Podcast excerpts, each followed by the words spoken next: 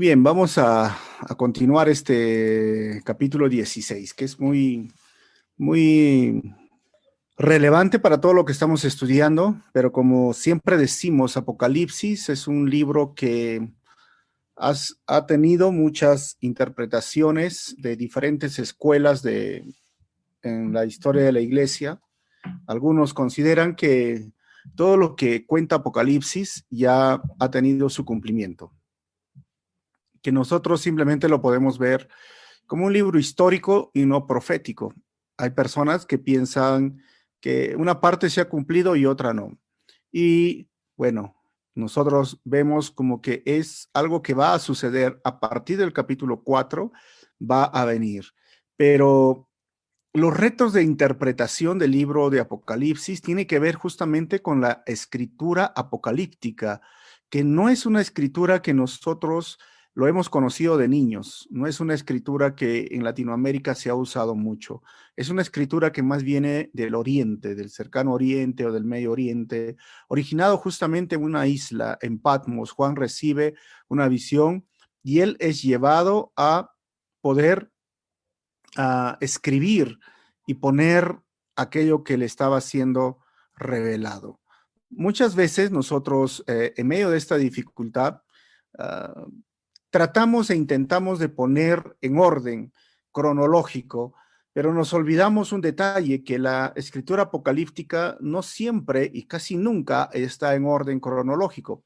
Veamos Daniel capítulo 9, por ejemplo, no hay un orden cronológico. De un versículo a otro versículo pueden pasar, miren, 40 años, mil años, dos mil años, y esto es un asunto, un reto de interpretación, y lo menciono justo porque este versículo o este capítulo es uno de los capítulos que deberíamos de analizarlo de esta forma. ¿Ok? ¿Por qué? Porque este capítulo nos va a traer el juicio de las copas de la ira del Señor. Recordemos un poco entonces.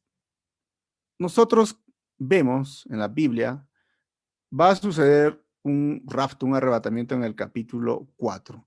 Y desde ahí tenemos un programa, diríamos, que va a terminar con la segunda venida de Cristo en una parte y va a haber un milenio y va a haber un juicio a las naciones. Bueno, el capítulo 5, el capítulo 7 al 1 al 8 suceden después del rapto. Juan ve el cielo, el trono de Dios. Después vendría el capítulo 6 y ojo, miren, nos saltaríamos al capítulo 11 del 1 al 14 en esta etapa llamada la tribulación o la protección.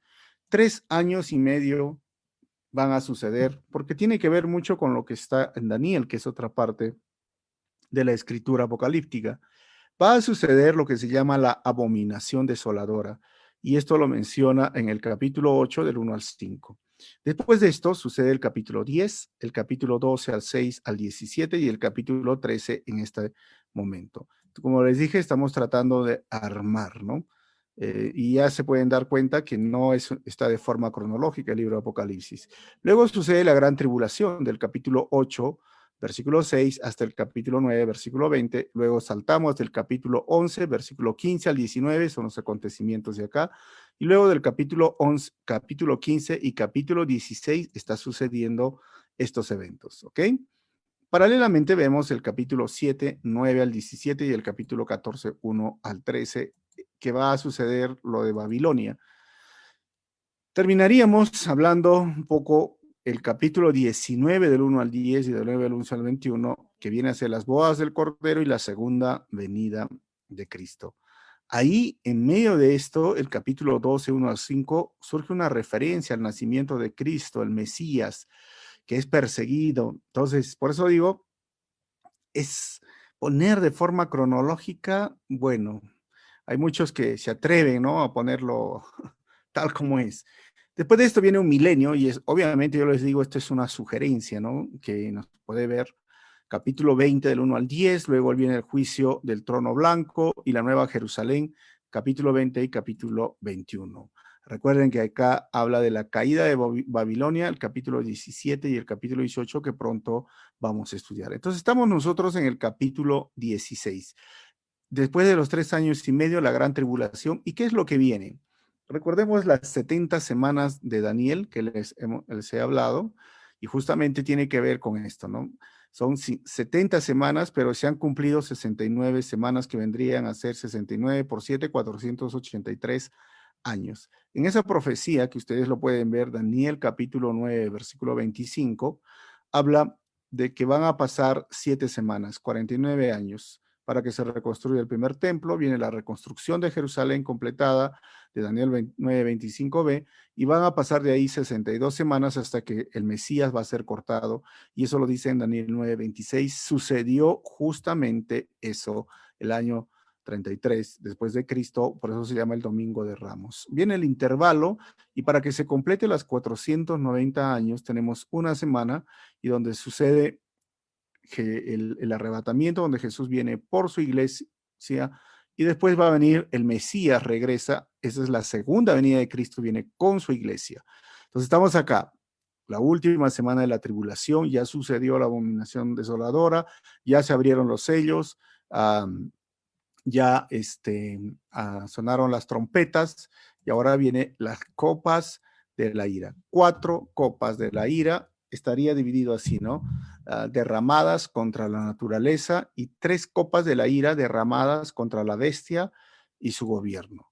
La primera parte va a estar desarrollada de esta forma, ¿no? Vamos a ver una, una voz de orden en el templo, Luego el versículo 2, la primera copa, versículo 3, la segunda copa, el versículo 4, la tercera copa, el versículo 5 al 7, los juicios justos de Dios. Y del 8 al 9 vamos a ver la cuarta copa.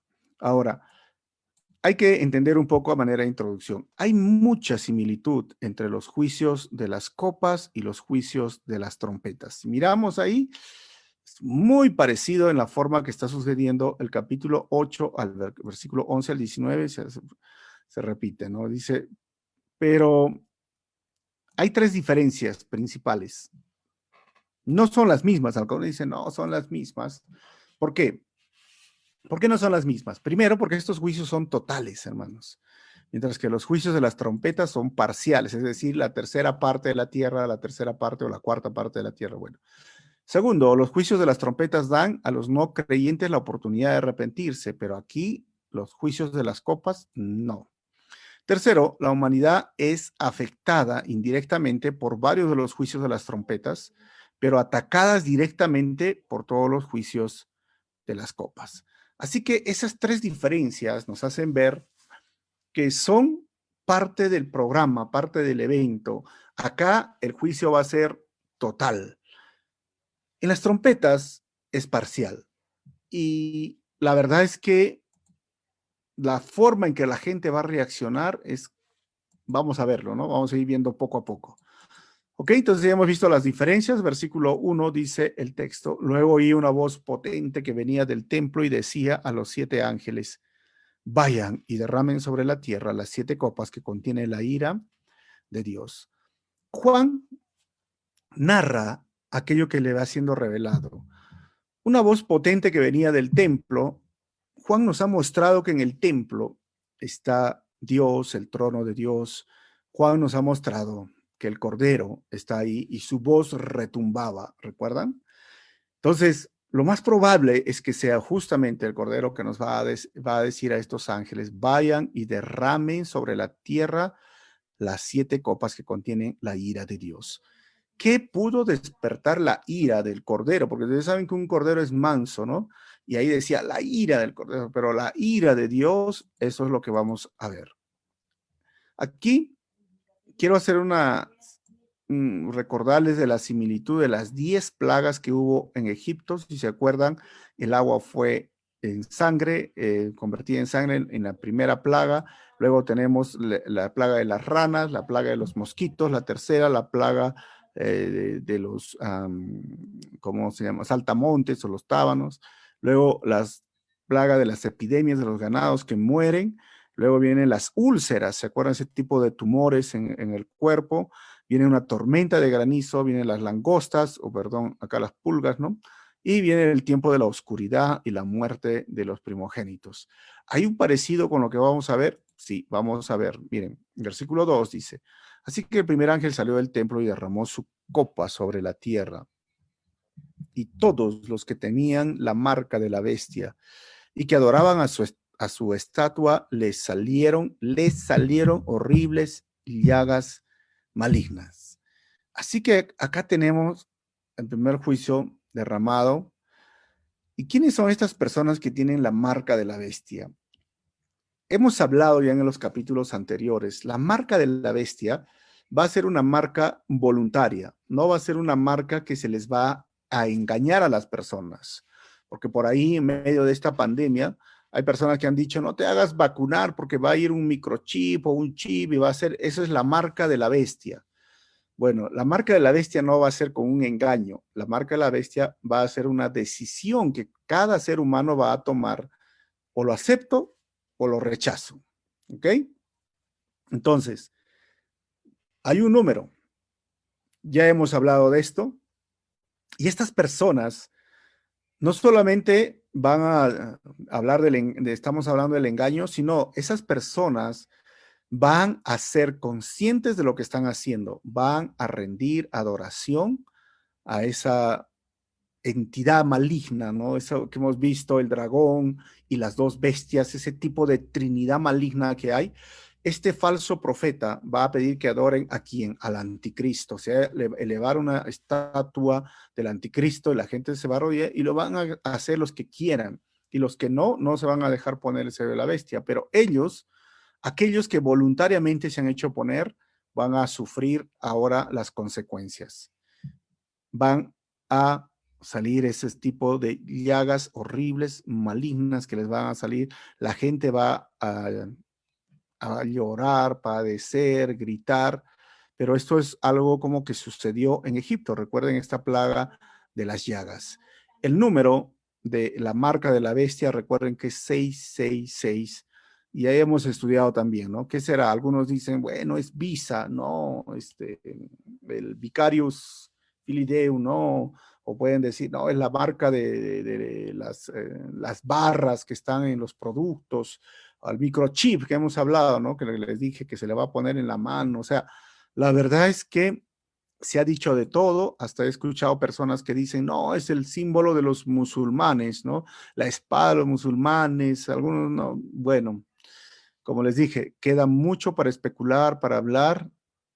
Lo que en el fondo está diciendo va a haber una marca y es una marca voluntaria y tú puedes, eh, las personas van a poder decidir o no decidir.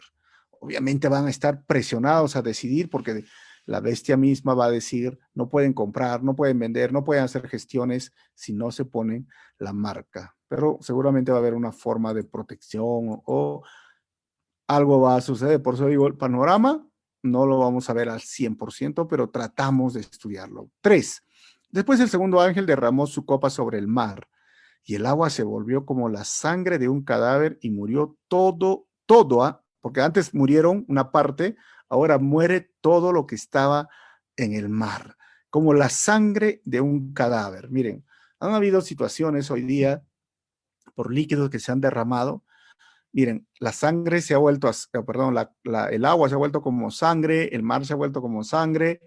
Ya es un tipo de contaminación, pero aquí no queda ningún animal, a ningún ser vivo en ese lugar.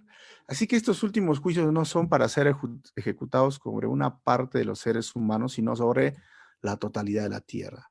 Y eso diferencia obviamente a los sellos, las trompetas que debían ser ejecutados sobre una cuarta de la parte, ¿se acuerdan? De la tierra y una tercera parte respectivamente. Ahora acá es todos, todos hermanos. O sea, no sé si te imaginas ese océano, no sé, de sangre, qué horrible, ¿no? O sea, pero la cosa es que todo se va a poner de esta forma. Cuarto, entonces el tercer ángel derramó su copa sobre los ríos y los manantiales y estos se convirtieron en sangre. Ahora, esto es muy parecido a lo de Egipto, ¿recuerdan? Cuando se convierte en sangre eh, el río, el río ah, Nilo y todo esto. Ahora, ¿esto qué va a implicar? No va a haber agua, no se va a poder beber. O sea, empieza el desastre sobre toda la tierra. Versículo 5, y oí que el ángel que tenía autoridad sobre todas las aguas decía, oh, santo, el que es y que siempre eres, tú eres justo porque has enviado estos juicios. Es como una voz que sale, ¿no? Y le dice, y dice, Y como derramaron la sangre de tu pueblo santo y de tus profetas, tú les has dado a beber sangre. Es su justa recompensa. Hoy hay países donde ah, sigue la persecución a cristianos. Hubieron en toda la historia personas que mataron a cristianos simplemente por ser hijos de Dios, y en el tiempo antes de Jesús, en el, Antiguo Testamento, también Dios envió profetas y muchas personas mataron. O sea, son, el juicio va ahora sobre toda la humanidad, sobre todos aquellos que están rechazando el nombre del Señor y están matando personas inocentes. Una matanza sangrienta. No sé, un día yo estaba viendo por el internet habían, algunos les cortan la cabeza. Estamos hablando de este siglo, de este año que hemos pasado. Algunos están haciendo como una forma de elección para que no sigan a Jesucristo. Y es algo cruel porque ¿qué han hecho? Simplemente decir, tengo fe en Jesucristo. Por eso dice el texto, en base a la justicia de Dios, esos juicios son justos y son justos para toda la humanidad. Obviamente que el ser humano nunca va a estar de acuerdo que los juicios de Dios son justos. Después de la caída, después del pecado, siempre el ser humano ha tenido un complejo de víctimas, si lo llamamos así, ¿no? Todos, ¿ah? Todos somos víctimas de un Dios, no sé, opresor, de un Dios que se lo sabe todo. Por ahí dicen un Dios que es el que originó el patriarcado, han escuchado, ¿no? Un Dios que, ¿por qué todo lo sabe? ¿Por qué tenemos que seguir los mandamientos de Dios? Porque, o sea, el ser humano tiene un complejo de víctima único. Y cuando pasan cosas terribles, a veces buscan a Dios, algunos culpan a Dios, ¿no? Cuando todo está bien, todos se olvidan de Dios. Cuando vienen los problemas, se quejan contra Dios y dicen, ¿por qué? ¿Dónde está Dios? ¿Qué está haciendo Dios por la pandemia? Bueno, eso ha tenido, pero referente a lo que dice de los juicios justos, es que ellos derramaron sangre de millones de, de, cristianos. Se dice que hay más de 43 a 48 millones de cristianos que han padecido por la causa de Cristo. Hoy hay muchos que están detenidos y esperando sentencia en los países donde hay persecución grave. Hay más de 23 países que han sufrido o que están sufriendo persecución severa en el día de hoy. Así que es para ellos. Y para los que maltrataron y trataron mal también en ese tiempo de la tribulación y la gran tribulación. Siete dice, y hay una voz que venía del altar y decía, sí, oh Señor Dios, el Todopoderoso, tus juicios son verdaderos y justos. Y son tan justos como el tiempo donde ah, Noé construyó un arca, ¿se acuerdan? Noé, y habían miles o millones de personas que murieron todos. Solo se salvaron ocho personas. Son tan justos como lo que vino a Sodoma y Gomorra y destruyó ciudades enteras. Solo se salvaron Lot y su familia. La esposa se quedó como sal. O sea, que destruya aquí los seres humanos, o perdón, a, las, a, los, a los animales o seres vivos del mar, de los ríos, ahí los animalistas, pues, ¿no? Los ecologistas dirán, pero ¿dónde está Dios? ¿Por qué está matando la ballenita? ¿Por qué está muriendo el delfín? ¿Por qué está muriendo el pejerrey? Eh, o la trucha o el salmón. Bueno, los juicios de Dios son justos. Eso debemos de recordar y la humanidad está esperando el día de la redención. Y ahí ve el trono, y el versículo 8 nos dice, entonces el cuarto ángel derramó su copa sobre el sol. Y esto hacía que quemara a todos con su fuego. Miren, es como agarrar así el ángel y lanza sobre el sol. Y son ese tipo de tormentas que viene. Ahora, ¿será que el sol va a alcanzar a ese tipo de tormentas? El fuego siempre ha tenido una connotación, hermanos, positiva o negativa en las escrituras. Miren, con connotación positiva es que calienta, según Isaías 44, 15, alumbra, cuece, purifica, santifica, representa liderazgo y empoderamiento, si lo podríamos llamar, el fuego, ¿ah? por si acaso en la Biblia, ¿ok? Y protección.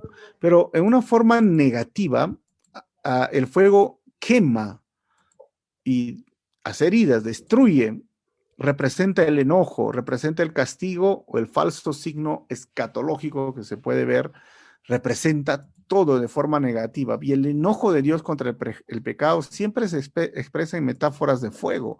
Su enojo quema, por ejemplo, Oseas 8.5, derrama fuego en 1.6, el fuego eterno, Jeremías 15.14, y el juicio escatológico que nosotros vamos a ver va a ser mencionado con fuego, Mateo 3.10, Mateo 13.40, y en Tesalonicenses 1.7 y Apocalipsis 8. O sea, va a venir esa copa y va a caer sobre el fuego. Dice el versículo 9, todos sufrieron quemaduras debido a la descarga de calor y maldijeron el nombre de Dios, quien tenía control sobre todas esas plagas. No se arrepintieron de sus pecados, ni se volvieron a Dios, ni le dieron la gloria a Dios. Esto es la necedad del ser humano, ¿no? Quemados, incinerados. Hoy día se dice que los, rayos del sol, bueno, por la capa de ozono se ha vuelto delgada, pero ese tiempo va a ser más fuerte porque es como aumentar la intensidad del fuego con esa copa de la ira y entonces el sol sí va a producir, el sol sí quema y va a quemar, pero aún así es interesante, ¿no? La gente no va a querer arrepentirse. No, y no, y no. O sea, ya no es un asunto de que si pueden o no pueden, ya es un asunto de que si quieren o no quieren. Ahora vamos a ver las últimas copas. Las cuatro copas de la ira derramadas contra la naturaleza. Ahora vamos a ver las tres iras son derramadas contra la persona. Mire, del versículo 1, o perdón, del 10 al 11, la quinta copa, la sexta copa, después del 12 al 16 y el 17, la última copa. Dice el versículo 10, después del quinto ángel derramó su copa sobre el trono de la bestia y el reino de la bestia quedó sumergido en la oscuridad y sus súbditos rechinaban los dientes de angustia. Y esto es algo, siempre miramos, ¿no? Si es literal o no es literal el asunto de, de uh, todos estos asuntos, porque algunos dicen, no, no, no va a ser literal, es metáfora. ¿Cómo sucederá? Ese es el asunto. Como les digo, la electricidad tiene que ver con la luz, es decir, no habría electricidad. ¿Por qué? ¿Tiene coherencia lo que estamos hablando? Pues miren, los ríos se van a convertir en sangre, los animales van a morir de los que están en los ríos. Entonces, puede ser que ahí se atoren eh, las plantas eléctricas, eh, por tantos animales muertos acá, o sea, todo se va a descomponer. Entonces, obviamente, podríamos decir, no hay luz, no hay electricidad. Imaginémonos un mundo sin electricidad. Bueno, algunos dicen, tenemos motores, pero para siempre, por siempre, o sea, hay mucho que ver a cómo será, pero la Biblia dice que va a quedar sumergido en la oscuridad. La plaga de Egipto también era algo muy parecido, es que quedó sumergido a a, oscuridad. Entonces, ah,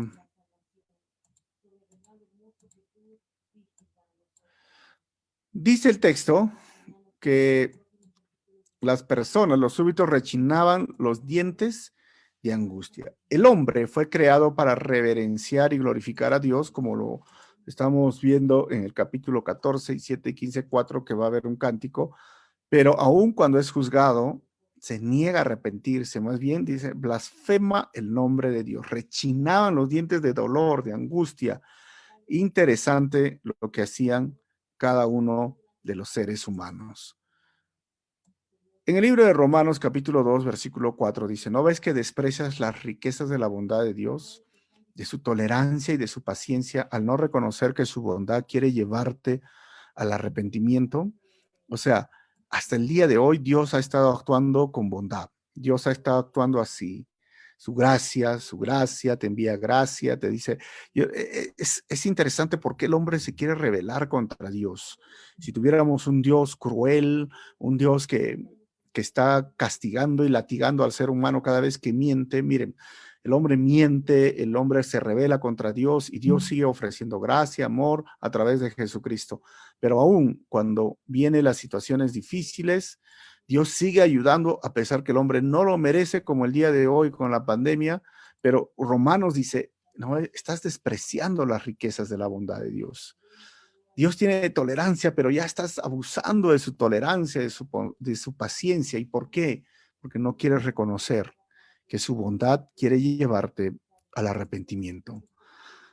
Bueno, la gente va realmente a sufrir esos días, pero ¿qué va a pasar? El versículo 11 dice, y maldecían al Dios del cielo por los dolores y las llagas, pero no se arrepintieron de sus fechorías ni volvieron a Dios. Increíble, pero es cierto. No se volvieron. 12. Luego el sexto ángel derramó su copa sobre el gran río Éufrates, y éste se secó para que los reyes del oriente pudieran marchar con sus ejércitos sin obstáculos hacia el occidente. Entonces, ahí estamos llegando ya al fin de la gran tribulación. Porque, miren, se seca y, estos, estos este, carros pueden pasar, o tanques, o tropas. ¿Y qué va a pasar? Pues siempre cuando hablaban de este tipo de sequías y especialmente hablando del río Éufrates, era una frontera, este río protegía, una, frontera natural de protección en contra de los imperios del este de Babilonia, de Asiria y de Persia. Pero se va a secar, significa que nadie impedía el ser invadido por el enemigo en este momento. Y los ejércitos del este siempre simbolizan juicios sin obstáculos. Dice el versículo 3, y vi que de la boca del dragón de la boca de la bestia y de la boca del falso profeta, recuerden que el dragón es el diablo, la bestia es el anticristo y el falso profeta que lo menciona, saltaban tres espíritus malignos que parecían ranas, hermano. Imagínense, medio raro, ¿no? Unas ranas que hablan, unas ranas que caminan, como les dije, estos son la escritura apocalíptica. 14. Estos son espíritus de demonios que hacen milagros y salen a reunir a todos los gobernantes del mundo para pelear contra el Señor en la batalla del gran día del juicio de Dios, el Todopoderoso. Entonces, el texto nos dice que esos tres espíritus que parecen ranas salen de ahí, ¿no? ¿De quién? Del diablo, del falso profeta, del anticristo, que es esa falsa, esa parodia de la Trinidad, y van por todo el mundo, y como ya la gente está maldiciendo a Dios, bueno, simplemente es decirles o hacerles creer, bueno, vamos a derrotar a Dios y vamos a levantar un ejército y vamos a ir a pelear en contra de que de su ciudad, porque saben que Dios tiene ese pueblo Israel que los eligió, hizo un pacto y hasta el día de hoy tiene una, son el pueblo de Dios, entre comillas, como le decíamos. Israel va a tener un protagonismo y va a decir, bueno, vamos a pelear, vamos a hacer daño a esa ciudad y se van a ir. Entonces, va a haber este asunto de los conflictos, a la guerra. Dice el 15, miren, yo vendré como un ladrón cuando nadie lo espere. Benditos son todos los que me esperan y tienen su ropa lista para no tener que andar desnudos y avergonzados. Y aquí va el asunto, ¿no? Algunos, ¿cómo va a ser esto? Hay que velar, hay que estar, hay que estar atentos. La Biblia nos habla de dos acontecimientos y tenemos que ver Tesalonicenses el capítulo 5. ¿Y cuál es la diferencia? si nosotros miramos y, la Biblia en, su totalidad, nos dice que ah, al sonar la trompeta, nos dice que los muertos en Cristo resucitarán primero, y esto va a suceder cuando el Señor venga en el aire, pero acá dice, eh, nos va a hablar de un momento en el cual nadie lo va a ver. Es, por eso que dice muchas personas que la iglesia va a pasar el arrebatamiento. Y esto es algo muy interesante, ¿no? Porque nos lleva siempre a ese conflicto. Si decimos como que, bueno, Jesús viene como ladrón en la noche, amén, y viene esta noche o mañana, eso significaría, hermanos, que los últimos siete años hemos visto los sellos, las, ah, trompetas y las copas de la ira. Cuando tú eh, ves esto, yo no creo que los últimos siete años realmente sean, sean este, todo lo que dice este libro de Apocalipsis, ¿no? No lo creo. Al contrario, nos dice que sí debemos de estar nosotros listos y Jesús viene y va a venir. Y esta frase tiene que ver mucho con Mateo cuando les habla sí va a ser de esta forma en Mateo 24 dirigido a los judíos, sí, Marcos 13 habla de esta escritura apocalíptica, sí para ellos, pero la iglesia, nosotros vamos, ya no vamos a estar ahí. Israel va a estar ahí, ¿no?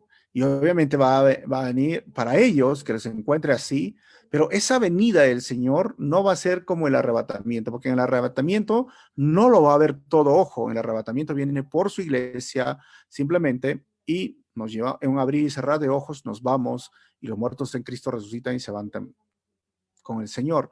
Pero esta venida, vamos a ver más adelante, y con esto, es que va a ser una venida así con nubes, eh, espectacular, donde todo ojo lo va a ver. Ahora, este, yo me acuerdo cuando era más eh, ah, chiquillo, pues, ¿no? Un niño, el todo ojo lo verá era interesante, porque unos decían, ¿cómo lo va a ver todo ojo? Bueno, hasta que salió la televisión, ¿no? Entonces dijeron, ah, por el televisor van a ver y todo ojo lo va a ver. Y hoy día, hermanos, tenemos las redes sociales, el internet, esta, esta etapa de la globalización, es que si pasa un acontecimiento, ah, hubo una explosión en un país, recuerdan, era en Líbano, si no me equivoco, y entonces todos lo estábamos viendo en un momento, o sea, va a ser un momento glorioso, momento espectacular, donde todos lo van a ver. Y sí, los demás tienen que estar listos y preparados para lo que va a venir. Entonces, esos acontecimientos a veces causan la confusión y las controversias que a veces dividen a la iglesia, ¿no? Al final, hermanos, hay que estar listos con nuestra lámpara encendida. Versículo 16, y los espíritus de demonios reunieron a todos los gobernantes y a sus ejércitos en un lugar que en hebreo se llama Armagedón. Ahora, todos van, ¿Qué es, Armagedón? Miren, Armagedón, muchos creen que este título es para una gran batalla nuclear, ¿no? Ah, esto va a pasar. Bueno, muchos creen que se trata de la película de Bruce Willis, ¿se acuerdan? Armagedón, bueno. Pero la palabra significa sobre el monte de Megiddo. Y Megiddo es una planicie elevada en la zona de Israel que es bastante grande. Cuando ustedes vayan a la Tierra Santa van a ir a Megiddo. Ahí es donde se encontrarán los ejércitos del mundo para pelear contra Israel, que está siendo protegida por Dios en el desierto. Esta será la batalla en la que Jesús se muestre por segunda vez en la tierra y esto va a ser su segunda venida. Y aquí estamos terminando ya, a punto de terminar, diríamos, los siete años de la gran tribulación. ¿Dónde queda Megiddo? No sé si lo pueden ver. Hoy Tel Aviv, que es la capital de Israel, no sé si lo pueden ver. Y ahí arriba al norte está Megiddo. Esta foto les dice la planicie que es. Ahí van a estar los ejércitos ah, y se puede ver mucho, si lo pueden ver otra vez. Este, como les dije, el tour incluye el poder visitar Megiddo y ver, wow, que es una planicie enorme. Esto va a suceder. Ahora, ¿Por qué? Es un lugar estratégico cerca de esa notable carretera internacional que conduce hacia el norte, hasta Egipto, a través de Israel, a lo largo de la costa y hacia Babilonia. Y Megiddo camina toda la llanura situada del sur rumbo a Galilea y al oeste hacia el monte Gilboa. O sea, esto va a ser estratégico y la palabra Armagedón son poner los pies sobre Megiddo, una llanura así planicie y va a haber este tipo de de situación. Versículo 17, y ya vamos a terminar. Luego el séptimo ángel derramó su copa en el aire y desde el trono del templo salió una fuerte, un fuerte grito. Todo ha terminado. Y este todo ha terminado, nos estamos hablando ya que está terminando los siete años de la gran tribulación. Estamos a la segunda venida de Cristo, estamos a esta batalla Armagedón y sí, hay que estar con las lámparas encendidas. El todo ha terminado dice el versículo 18, entonces rugieron y retumbaron truenos y salieron relámpagos y se produjo un fuerte terremoto, el peor desde que el hombre fue puesto sobre la tierra. Mi hermano, los, los relámpagos, los, eh, el cielo retumba, un terremoto como este, donde se va a abrir la tierra, se va a despedazar a tal magnitud que las carreteras, todo se va a derrumbar. 19, la gran ciudad de Babilonia se partió en tres secciones y las ciudades de muchas naciones cayeron y quedaron reducidas a escombros. Así que Dios se acordó de todos los pecados de Babilonia y la hizo beber de la copa que estaba llena el vino del furor de su ira. Entonces, versículo 20, entonces desaparecieron todas las islas y las montañas, se vinieron abajo y no existieron más. Ahí va el asunto, ¿es literal o es figurado? Miren, la verdad, es que cuando se muevan las placas tectónicas y se va a terminar la tierra de destruir, así como esta imagen, va a ser fuerte. 21. Hubo un gran terremoto de granizo y piedras de granizo, como de 34 kilos cada uno, cayeron del cielo sobre las personas, maldijeron a Dios debido a esta terrible plaga de granizo. O sea, tormenta de granizo, piedras de granizo. ¿Qué está viendo Juan, no? Podríamos decir, oye, eran granizos o meteoritos que caían y destruían, porque la destrucción va a ser total. Aquí ya muchas personas van a morir. Esto es ya para toda la tierra. ¿Cuál sería entonces la secuencia final en medio de todo lo que estamos viviendo? Un gran terremoto, Jerusalén dividida en tres partes también, todas las ciudades del mundo destruidas, Babilonia paga su maldad, dividida en tres, las islas y los montes desaparecen, granizo entre 34 kilos más o menos, y los hombres blasfemarán a la llegada de Jesús. Esto es lo que nos está mostrando este panorama de lo que se va a venir. Obviamente, pensar que nosotros vamos a estar ahí, que la iglesia va a pasar esto, bueno, la Biblia dice que nosotros no hemos sido puestos para la ira de Dios, claramente lo dice la Biblia. Segundo, cuando Dios juzgó al mundo, no es la primera vez que lo va a hacer, ya lo hizo con el diluvio, y, ahí también se abrieron, se abrieron las capas tectónicas, el agua salió de abajo, de arriba se cayó como era, era, eso se llama el cataclismo. Algunos piensan que fue gotita por gotita, no, era un cataclismo, ya lo hizo, y Dios ha creado una tierra que se recrea, que se regenera. Pero Dios siempre que emitió un juicio, su ira salvó a los que consideró justos. La Biblia dice que el cristiano, el Hijo de Dios, es justo. O sea, estoy hablando de Noé, ocho personas, estoy hablando del justo Lot. Por eso decía, si hay uno, sálvalo. El Señor dijo, salgan de Sodoma y Gomorra y cuando salgan, lo destruyo. Esos son tipos en el Antiguo Testamento de lo que va a venir en el Nuevo Testamento. Pensar que esos juicios lo va a pasar la iglesia, yo no, ¿qué sentido tendría para nosotros ahora recibir la salvación, ahora tener al Hijo de Dios, ahora ser declarados justos? ¿Qué sentido tendría para que la iglesia pase todos estos? Algunos dicen, es que lo va a proteger. ¿Y cómo nos va a proteger de todos estos cataclismos? Esto va a ser una destrucción fatal, total de todo el mundo. ¿Cómo lo va a hacer? De miles de, cristianos, millones de cristianos van a hacer esto. Esto hay personas que piensan y creen de esta forma, ¿verdad? Nosotros miramos y hemos visto desde a partir del capítulo 4, no se menciona la palabra iglesia. Ahora, el otra evidencia es que la iglesia, más bien Juan lo ve cantando, cantando en el cielo, ¿se acuerdan? Dice, vi gente de toda tribu, de toda nación, de todo pueblo, entonaban un cántico al cordero. O sea, la iglesia está en el cielo y en el mundo, acá en la tierra, los que se quedaron están padeciendo todo esto. También Elías, Noé, Enoch son los tipos de que las personas no van a morir y van a ser llevados al cielo.